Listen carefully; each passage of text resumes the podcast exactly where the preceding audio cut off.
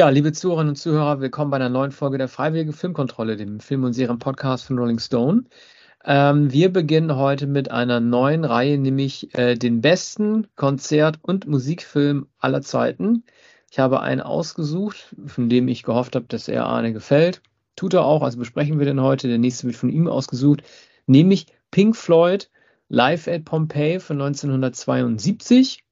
Und ähm, dieser Film habe ich gelesen, war so gedacht als eine Reaktion auf äh, Musikfilme und Dokus wie Woodstock und Gimme Shelter, die sich sehr darum gedreht haben, auch Publikumsreaktionen zu zeigen, weshalb hier beschlossen wurde von Pink Floyd in einem ganz leeren Amphitheater, ich glaube in der Nähe von Sizilien, ne, da hätte ich mich ein bisschen besser informieren müssen, auf jeden Fall in Italien aufzutreten.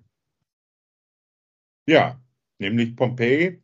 Stimmt, man sieht, man sieht auch was ähm, eben nur dort sein kann, ja, du hast ja, antike Statuen. Man sieht den ähm, Eingang zu dem Amphitheater. Man sieht Lavaströme. Es ist natürlich ein Film, der sehr der Zeit geschuldet ist, von einem englischen Regisseur, der die Idee hatte und den Film realisiert hat.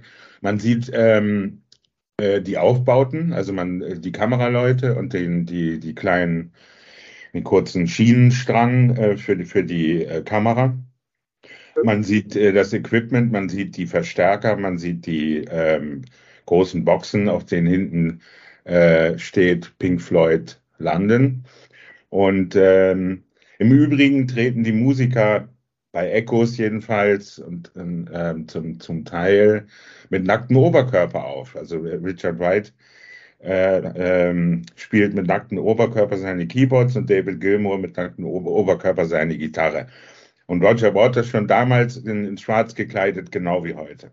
Ja, das ist mir auch aufgefallen. Und im Grunde genommen ist es ja ein sehr tolles Tourismusvideo für die Region, dass man, weil ich nämlich gelesen habe, dass ein Großteil des Films unabhängig von Londoner Studioaufnahmen dort in Pompeii Anfang Oktober gedreht wurde, dass man da noch so rumlaufen kann. Das ist ja der Wahnsinn.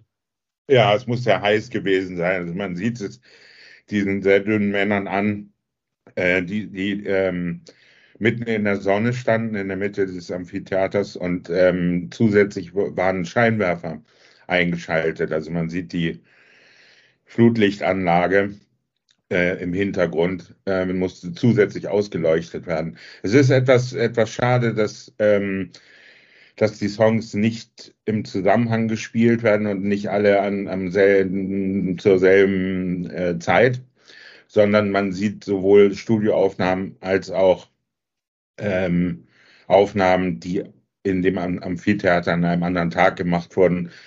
Man sieht es auch daran, dass der Richard Wright äh, keinen Bart hat. Also da mu- muss äh, eine ganze Weile dazwischen gewesen sein. Ja, ich fand es auch sehr unglücklich, dass man einen der besten Songs, den sie gemacht haben, nämlich Echos, ähm, natürlich aus dramaturgischen Gründen zweigeteilt hat, weil das so Bookends-artig sein soll, am Anfang zu spielen und am Ende. Aber dieses Lied äh, gewinnt ja gerade dadurch, dass es äh, durch das Signal anfängt, dann durch den Gesang von Gilmore und ähm, äh, Here Waters angetragen wird, dann natürlich die klassische Instrumentalpassage von Floyd und am Ende sich wieder vor dem Mikro fangen. Und dass es so zweigeteilt wurde, das fand ich Mhm. irgendwie auch sehr ungünstig. Ja, also eigentlich dramaturgisch zwar sinnvoll, aber du hast recht, man möchte das Stück im Zusammenhang hören. Ich glaube, insgesamt ist 18 Minuten lang, ich weiß nicht mehr genau. Außerdem kommen, äh, werden gespielt Careful with that X, Eugene, Saucer Full of Secrets, etwas lärmig und dann sehr schön One of These Days.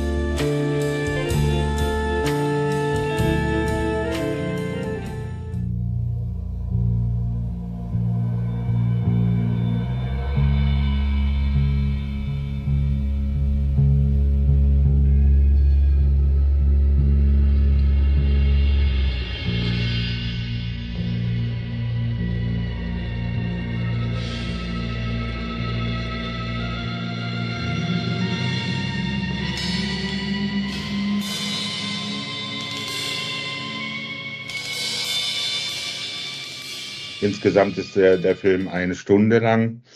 Man, man sieht auch Lavaströme und Explosionen, so ähnlich wie in einem späteren Dokumentarfilm von Werner Herzog. Äh, das wurde noch dazwischen geschnitten und dann gibt es so allerlei äh, Sperenzien und ähm, so Schnittzeug, wie man es vom Beat Club aus der Zeit kennt. Co-Produzent war übrigens der Bayerische Rundfunk, auch die Deutschen waren daran beteiligt, ein belgischer Sender und eine englische Firma. Ich habe aber, weil du gerade von Lava gesprochen hast, ähm, das sind ja eigentlich, also es werden diese Einblendungen gezeigt, die so ein bisschen der Aufwertung der Kulisse anscheinend äh, auch dienen soll. Äh, was natürlich ein bisschen blöd ist, weil es ja diese Art Kulisse dort gar nicht gegeben hat, diese, diese Fantasy-Kulissen. Ne? Ich habe dann irgendwie auch daran gedacht, es werden ja auch gegen Ende dann auch Säulen dort eingeblendet, diese klassischen römischen Säulen wenn die da, wenn die dazwischen hergespielt oder gelaufen wären, hätte ich sie ja fast ein bisschen interessanter gefunden. Ne? Es gibt ja diese, diese Gebirgswanderungen, in denen alle, alle vier gezeigt werden im Gänsemarsch. Das war so klassisches 70er Jahre Material, mhm. das, so, das so gezeigt wird, wenn man auf Wanderungen geht. Ne? Ja, ja. Ja, also mh, mm, einen, einen dramaturgischen Zweck hat das ja eigentlich nicht. Man sieht ja, man sieht ja bloß, wie sie ziellos über die Hügel da wandern. Ne? Das soll, soll ja. das Bukolische sein, ne? die sozusagen die, äh, die Hirtenerzählung. Aber ähm, man sieht eindeutig, dass sie gar kein Ziel haben, sondern dann äh, nur über, etwas über die Hügel äh, über die, in der Landschaft flanieren. Aber so ist der Film etwas unentschlossen, insofern, als er eben nicht bloß das Konzert zeigt, sich nicht nur auf die Musik konzentriert, aber andererseits nichts zu erzählen hat. Die, die, die Musiker sprechen nicht, sie äußern sich nicht, es gibt keine Inserts, äh, man erfährt nichts über den, den Hintergrund, man sieht auch nicht den ähm, äh, Transport des äh, Equipments, was, was ähm, das muss ja sehr 1972 auch sehr schwierig gewesen sein, all dieses Zeug von London da hinzuschaffen, denn das ist ja eine ziemlich unzugängliche Gegend. Achso, und es gibt übrigens auch diese berühmten äh, Rauchschwaden, die da aus dem Boden kommen, von den unter, also diese äh, Lava, ne, nicht Lava, sondern ähm, Rauch, Rauchschwaden, ja, ja, so, so wie Geysire. Ähm, ähm, das kann man genau so an der Stelle, Stätte sehen in einem Film von Roberto Rossellini, ähm, ähm, Reise in Italien mit, mit Ingrid Bergmann. Mhm. Da, ähm, da zeigt ein, ein Touristen, Touristikführer ihr, äh, wenn, wenn, man, wenn man die Hand in, in, diesen Rauch steckt, dann kommt immer noch mehr Rauch. Und, und sie ist zwar fasziniert, aber findet das auch gespenstisch und, und flieht dann äh, von, von der Stätte, weil, weil das ihr unangenehme äh, Gefühle bereitet. Mhm. Warum haben denn eigentlich ähm, Pink Floyd ihre Lieder immer in so alte historische Kontexte gesetzt? Sie sind ja auch von den Pyramiden aufgetreten. Hier sind sie halt in dem Amphitheater aufgetreten. Ähm, gab es so eine automatische Verbindung der Songwriter äh, zu denken, dass ein Epos, ähm, das ihre Lieder da, schon damals schon dargestellt haben, mhm. automatisch zu verbinden sei mit einer, mit einer historischen Betrachtung? Weil im Grunde genommen ist ja man kann, kann über Echos sagen, okay, ein Amphitheater liefert die Echos und so weiter, was jetzt ein mhm. bisschen äh, sehr kurz gedacht wäre. Aber was ist eigentlich der Grund dafür, dass die unbedingt so historisch immer wirksam sein wollten? Naja, ich glaube, sie haben das Monumentale ihrer, ihrer Songs natürlich erkannt. Ne? Nicht nur was, was die Ausbreitung der Lieder anlangt, sondern auch die, die äh, ins, insgesamt bombastische und ornamentale Anlage. Ähm, Roger Waters haut einmal auf einen riesigen Gong. Das wurde später von The Police übrigens wieder aufgenommen. Äh, du wirst mir genau sagen können, bei welcher Tournee, bei einer der letzten, glaube ich. Ähm, ich mag, ich mein, ja, also den Gong hatte Stuart Copeland, den hatte er schon äh, ab, ab, der ähm, Ghost in the Machine Tour, ne, 82. Ja. Und den hat er nachher auch beibehalten. Ja. Ähm, ja, und hier schlägt also äh, Roger Waters äh, an einem zusätzlichen Schlagzeug bei Source Full of Secrets, glaube ich, mhm. neben Nick Mason, ähm, haut er ähm, haut er auf, auf einem Schlagzeug rum und, und äh, da ist auch der riesige Gong dann im Hintergrund. Und, man sieht, welche Lust es ihm bereitet hat, bei, bei Source Full of Secrets mal so richtig auf die Pauke zu hauen. Und ähm, dieses Gefühl hat er ja bis heute fortgesetzt. Er haut ja immer zu auf die Pauke, ähm, während David Gilmour äh, ruhig seine Gitarre spielt. Wobei ich ja finde, das Erstaunliche an der Regie ist, äh, wenn man die Band nicht kennen würde und sich fragen müsste, wer von denen der Anführer ist, dann würde man anhand der, der Schnittauswahl eigentlich immer auf David Gilmour kommen. Und als zweites wahrscheinlich am ehesten auch auf Nick Mason, der sehr, sehr häufig am Schlagzeug gezeigt wird. Rick Wright ist äh, sehr ungünstig gefilmt, man sieht ihn fast nur von der Seite. Und Roger Waters ist ähm, also der, der kommt mir da nicht wie der Lieder vor. Der wird am seltensten gezeigt, am ehesten noch dann, wenn er singt. Ne? Er hat ja auch seinen markanten Schrei und das Flüstern, das er immer noch bis heute beibehalten hat. Heute flüstert er fast nur noch. Aber wenn man als nicht-Pink Floyd-Fan da rangeht, würde man denken, David Gilmour hält das alles zusammen. Ja, also äh, Waters ist natürlich der Bassist und ein, eine Rolle mit der ähm, mit fortschreitender Zeit immer weniger ähm, richtig zufrieden war. Und, hat er es nicht am Anfang äh, das ausgesucht, den Bass? Oder wurde das ja, hat er, hat er. Mhm. Man weiß auch nicht, ähm, in welchem Maße er überhaupt Gitarre spielen kann.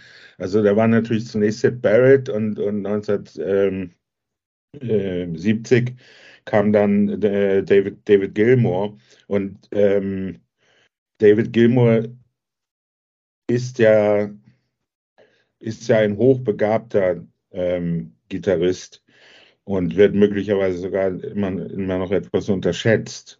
Und ähm, in einer Dokumentation wurde Gilmore befragt und, und äh, hat auch sein, sein berühmtes äh, Gitarrenmotiv von ähm, Shine on You Crazy Diamond äh, gespielt und also vorgeführt, äh, mehr oder weniger, wie er, wie er auf die Idee gekommen ist und, und aus welchen Tönen dieses ähm, markante Motiv besteht. Na, jedenfalls, ähm, und, und der, der ähm, Interviewer insinuiert mehr oder weniger, na, der Sid Barrett, der war ja unglaublich genial und, und äh, der hat ja originellere Songs geschrieben und war möglicherweise sogar der bessere Gitarrist.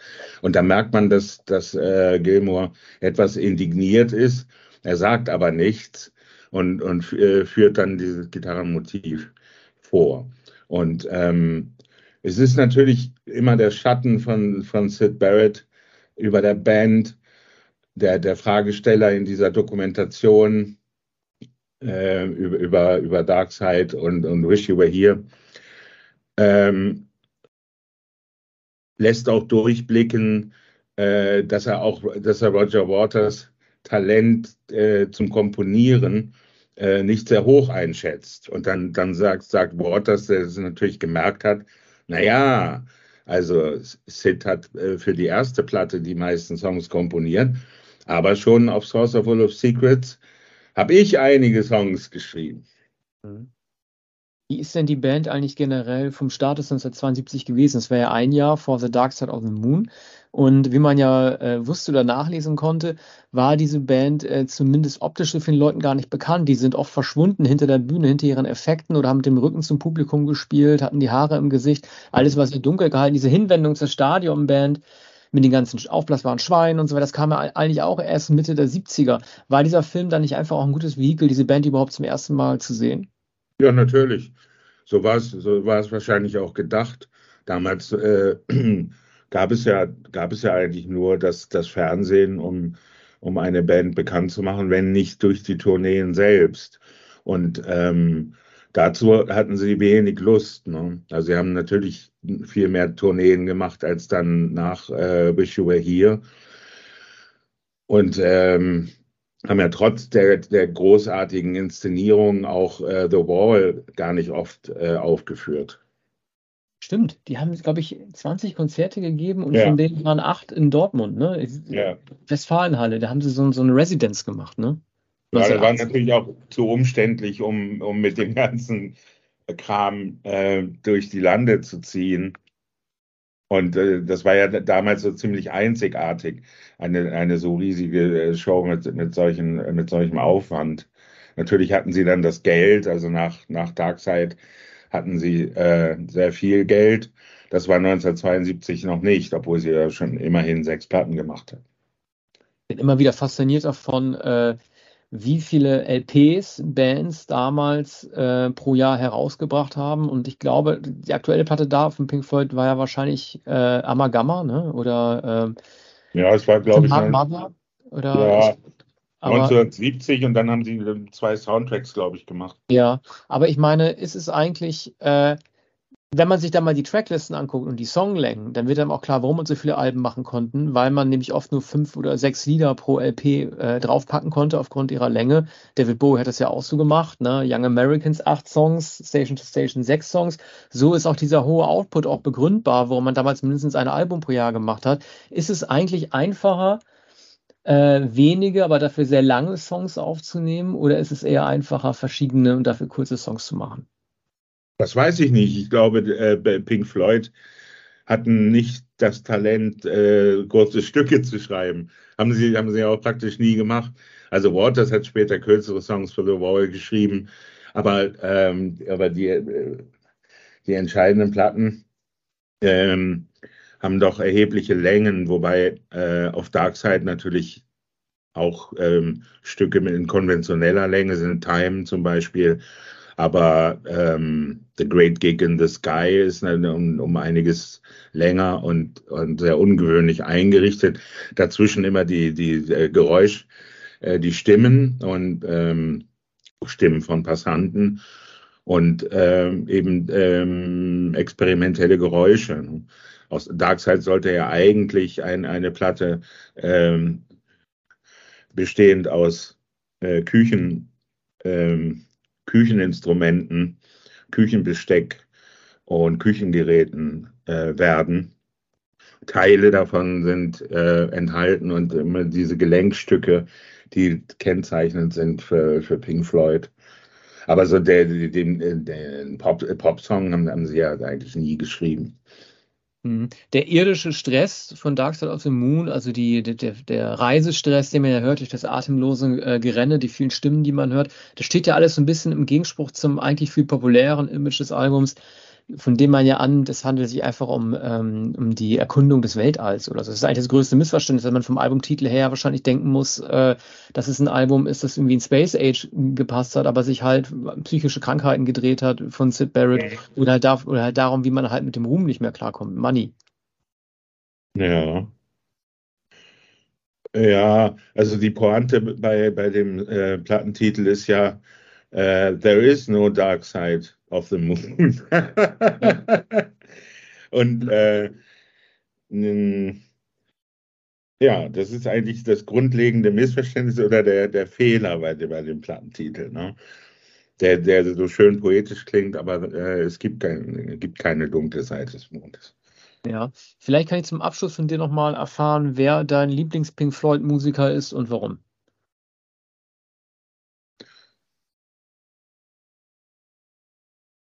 Ja, ähm, ist schon äh, David Gilmour. Also mittlerweile äh, hat, hat Roger Waters natürlich einen katastrophalen Neumund. Äh, zweifellos eine sehr interessante Figur, während äh, David Gilmour als, als äh, Erzähler nicht so faszinierend ist, aber was er mit der Gitarre erzählt, ist natürlich überragend. Und äh, der ist halt auch ein sehr souveräner und, und, und stiller Mann. Ähm, über Richard Wright we- weiß ich wenig. Er hat Ja. da sogar einige Soloplatten gemacht. Und äh, Mason ist ja heute mit, äh, mit, mit seiner Band äh, unterwegs und spielt die frühen Platten. Ich glaube, hier heißt es House of Full of Secrets. Ja, die Band heißt so. Ich bin ja mal so begeistert von David Gilmour, dass er nie in die Versuchung geraten ist, obwohl er ein Rockstar ist, äh, sich Haare ein, äh, einpflanzen zu lassen auf dem Kopf, Ja. sondern immer so, so umgerannt ist, wie er ist. Es gibt so ein Video, das fand ich ganz interessant. äh, Das ist, äh, ich weiß nicht, ob das vor Live 8, also dem der Zahl 8 2005, als die Reunion stattfand, äh, vorher oder hinterher gedreht wurde. Man kann das auf YouTube auch sehen, wie übrigens Pompeii auch, ähm, wie die beiden sich zufällig mal bei Aufnahmen in London begegnet sind äh, schon zu einer Zeit, wo sie wenig miteinander gesprochen haben, also mindestens in den Nullerjahren, und sich dann so ein bisschen scheu die Hand gegeben haben. Ähm, Waters ist ja nochmal auffallend größer als David Gilmour, das sieht man da auch nochmal. Und wie die beiden sich nochmal versucht haben, so, so anzunähern. Ne? Äh, die haben ja irgendwie auch schon, was ich mal gehört habe, bei den Proben zu Live Aid nicht ganz einfaches Verhältnis gehabt, als es ums Rehearsal ging und Waters halt äh, Arrangement-Anordnungen an die Band halt weitergeben wollte und Gilmour ihn dann halt mal zurechtweisen musste, gesagt hat, okay, das ist jetzt, es ist nicht mehr deine Band. Wir finden es toll, Ja. dass du mitmachst, war auch deine Initiative, aber Ja. äh, wir müssen schon irgendwie nach den gemeinsamen Regeln spielen. Ne? Ja, also wir sprechen von Live 8, ich glaube 2007, als sie äh, nochmal zusammenkamen. Stimmt. Ja, und, und bei der Gelegenheit, das hat Dave, Dave äh, Gilmour später erzählt, äh, wollte Waters eigentlich Another Brick in the Wall spielen und ein anderes Stück, das, ähm, und da sagte, sagte Gilmour, ja, ich glaube nicht, dass das so passend ist. Wenn wir hier eine Mauer hochziehen, sollten wir doch besser ein, ein anderes Stück spielen. Time haben sie denn gespielt. Ja, ja, beziehungsweise sie haben diesen, diesen, äh, die haben den Zusammenschnitt gemacht aus äh, Breathe und Time, ne, was ja auf Platte Mhm. auch äh, die, die gleichen Elementen hat. Ja. Ja, die Setlist-Geschichten sind immer interessant, ne? Also die hatten irgendwie 20 Minuten Zeit und die einzige Bedingung, die denen gestellt wurde oder die denen gesagt wurde, sie sind ja als Vorletzte nur aufgetreten, dass McCartney für das Ende halt äh, gesetzt ist. Den kann man als, ähm, den kann man nicht überbieten, ne, als, als Headliner. Und 2005 war ja so eine Zeit vor den äh, sozialen Medien, also vor der Macht von Facebook oder anderen schnellen Infokanälen. Und äh, das wurde schon relativ früh gemunkelt, dass die eine Reunion haben würden, aber dass die dann tatsächlich dort auftreten. Das hat man an dem Abend dann auch erst erfahren, auch in der Übertragung, als, als dieses Intro mit dem äh, Dark Side of the Moon Herzschlag so losging, ne? Und diesen Ja. Publikumsstimmen. Da wusste man erst, okay, jetzt passiert das tatsächlich, ne? Aber am Ende muss immer Hey Jude äh, von McCartney kommen. Ja, der lässt, sich- der lässt sich das nicht wegnehmen, ne? Also das war, ich glaube, vor Pink Floyd ist dann Madonna aufgetreten und Robbie Williams. So war die Hierarchie da. So war die Hackordnung an dem Abend. Ja, das wird nun alles nicht mehr sein. Ja, solche Festivals wird es wahrscheinlich nie wieder geben. Ja, und, und Pink Floyd werden auch nicht mehr auftreten. Jetzt geht's eh nicht mehr. Jetzt ist ja auch äh, Rick Wright ja auch tot. Es sie Mhm. nur sehr günstig. Und ähm, äh, zwei gegen eins heißt es jetzt, was ja immer die Veröffentlichungspolitik der Reissues so ein bisschen erschwert. Ja, eine Kleinigkeit noch in eigener Sache.